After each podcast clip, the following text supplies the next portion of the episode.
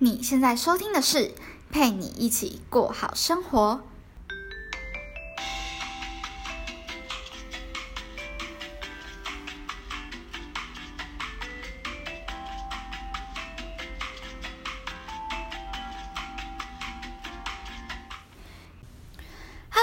好，我是今天节目的主持人佩君。这个节目主要是分享关于大学生烦恼和个人品牌经营的看法。如果你对这样子的主题有兴趣的话，欢迎到我 IG 搜寻我的个人账号 PGPG 一零三零，点选首页连结的免费订阅，就不会错过任何的新资讯哦。今天是陪你一起过好生活的开播以来第一次访谈，超兴奋的啦！我知道一定很多人会很好奇，到底有邀请了哪位神秘嘉宾。那由于上一季的节目有太多人跟我说他想听大学生投资理财的相关主题，所以我今天就邀请了一位同样跟我很年轻，也刚毕业不久，而且频道主题也是跟投资理财有关的 YouTuber 高培。那我们欢迎高培。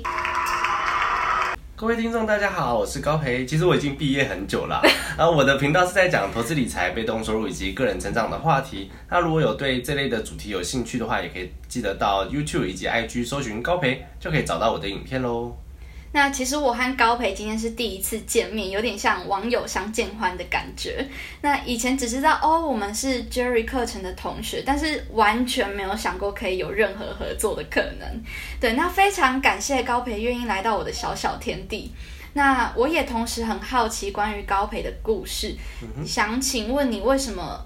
会开始当 YouTuber，那上一份工作是什么呢？哦，其实我觉得今天真的是网友相见欢的感觉，像充满期待，而且又这样结束快。我上一份工作的话是某公司的小主管，这些薪水其实也比一般的上班族高。那对于我来说啊，其实已经很够用了。不过我就就觉得说，呃，人生不应该就只有这样，乖乖上班啊，然后上班等下班。也比较说不想要跟着社会的框架找个好工作，然后跟老婆结婚生小孩，那一辈子啊就这样定型了，就感觉说要试着做些什么。然后在有一天的因缘际会之下，看到 Jerry 的课程，就加入课程，那架设自己的网站。那也也是因为 Jerry 的关系，所以有自己的联盟行销收入，刚好可以打平现在的生活开销。那就在去年十月底的时候离职前公司，那正式踏上我的追求自由之路啦。那所以你是在一个完全零收入的状态下踏进 YouTube 的吗？哦，我觉得算是吧。那毕竟在一开始在经营联盟行销的状况之下，也比较没有办法说可以很放心。不过也是因为离职的原因，让我可以有更多的时间去经营我的 IG 跟 YouTube，还有个人网站。那这样算是很有勇气诶，在还没有完全稳定的状态下就离职了。有些事情是你不做以后就不会做的事情。但我就是为了一间公司啊，付出的时间越久，就越难离开公司。除非我本身有自己的专业技能啊，不然很难再继续在职场上生存。那迟早有一天会被一大堆年轻力壮而且聪明的年轻人取代。所以你这四个多月以来都是吃以前的老本吗？还是说？我觉得算是有点吃到老本了，因为都有在持续的投资。哦，那当初如果也同时知道有 Podcast 这个平台的话，还会选择 YouTube 吗？为什么？嗯，其实这个也是我目前有在考虑的事情啊。像 Podcast 的话，在国外其实蛮多人在使用，而且国外的土地比较大，通勤时间也会比较长。光是在火车或是开车的时间，基本上都是一个小时起跳。那一天呢，就不能去太多的景点，大部分的时间都花在通勤上面。假如说回到还没做 YouTube 的时候，嗯，也刚好像是这两个平台在选择的话，我也还是会选择 YouTube 吧。啊，像是我在做投资理财，那搭配影像来说，都会比较比只听到声音更好，然后更感官更丰富了。而且 Podcast 目前我知道的话，嗯，比较少平台可以做比较完善、更多元的感觉，而且联盟行销必须要。有好的用户体验，像是介绍呃相机啊，或是麦克风，你就不可能只听到声音就购买啊，而是想要看到这个影像啊，可能才会购买。像联盟行销这块是必定是我觉得比较难做的，在音频上面呢。那为何我会觉得有在考虑呢？是因为 Podcast 这个市场啊，虽然说现在还没有很大，而且在现代人的碎片时间越来越多啊，必定要更把握这些时间，像是搭公车啊、搭捷运或是开车通勤，都是可以听 Podcast 的。他会觉得说，有一天可能会变成新一代的广播这种感觉。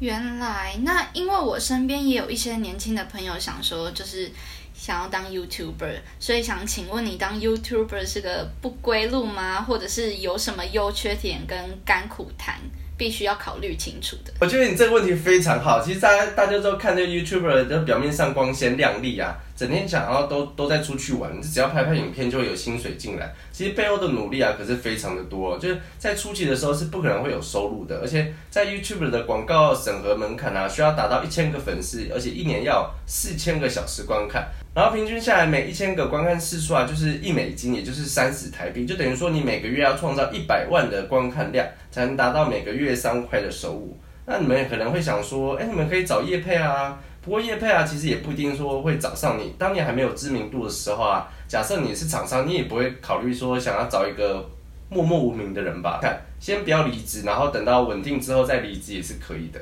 了解。那回到我们投资理财的主题，小问问高培，就是学投资理财的过程中啊，因为我知道其实投资学有蛮大的争议，是公说公有理，那婆说婆有理的状况很常见。但就你个人而言，你会推荐如果一个有五万存款的大学生要怎么去运用他这笔钱？那步骤分别是：哦，五万块、五万元的存款的大学生吗？嗯。我觉得第一个，首先你要投资跟理财要先分开来谈。投资是把钱投资出去，然后可能会赚钱，也可能会亏钱。那理财呢，是管理你现在的资产，可能像是你的薪水啊，或是零用钱之类的。那可以先从记账开始，那了解自己的钱的流向啊，以及自己的风险所在。我在我的频道也有讲过新手该如何投资啊，有兴趣可以去看一下。那这边就不做解释。那第二点是说，哦，分清楚投资跟投机的差别。如果有人跟你说，哎，这个产品很好，哎，每个月给你五趴的利润，你，我觉得，我觉得应该会被吸引吧。如果会的话，我会觉得说你要特别小心，要去重新定义投资以及投机的这个事情。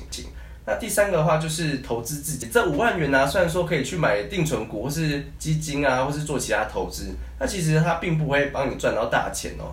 因为与其说这样的话，不如投资在自己的脑袋，可以去学看看啊，什么是被动收入，或是说如何创造被动收入，或是说想要经营个人品牌或是自己的事业，五万块其实也能够买两三个好的课程啊。那其实也可以去书店看书，或是到博客来去买书来看，其实都是非常好的。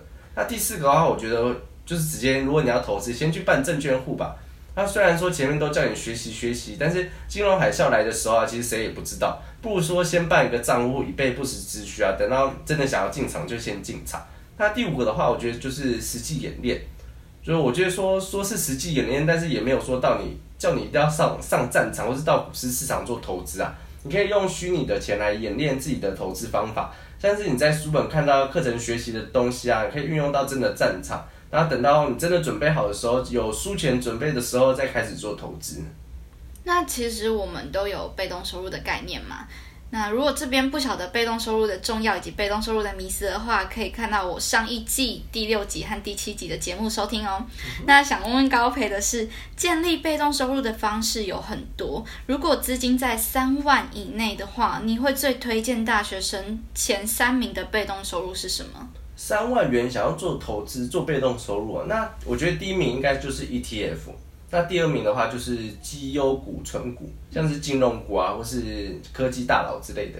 那第三名的话，我觉得是联盟新销。那我觉得说三万块是一定不够啦，在还没投资自己脑袋之前啊，我觉得都是非常难赚到钱的。而且在经营被动收入的同时啊，一定要持续的精进自己，像是前面提到的看书、买课程，其实都可以哦。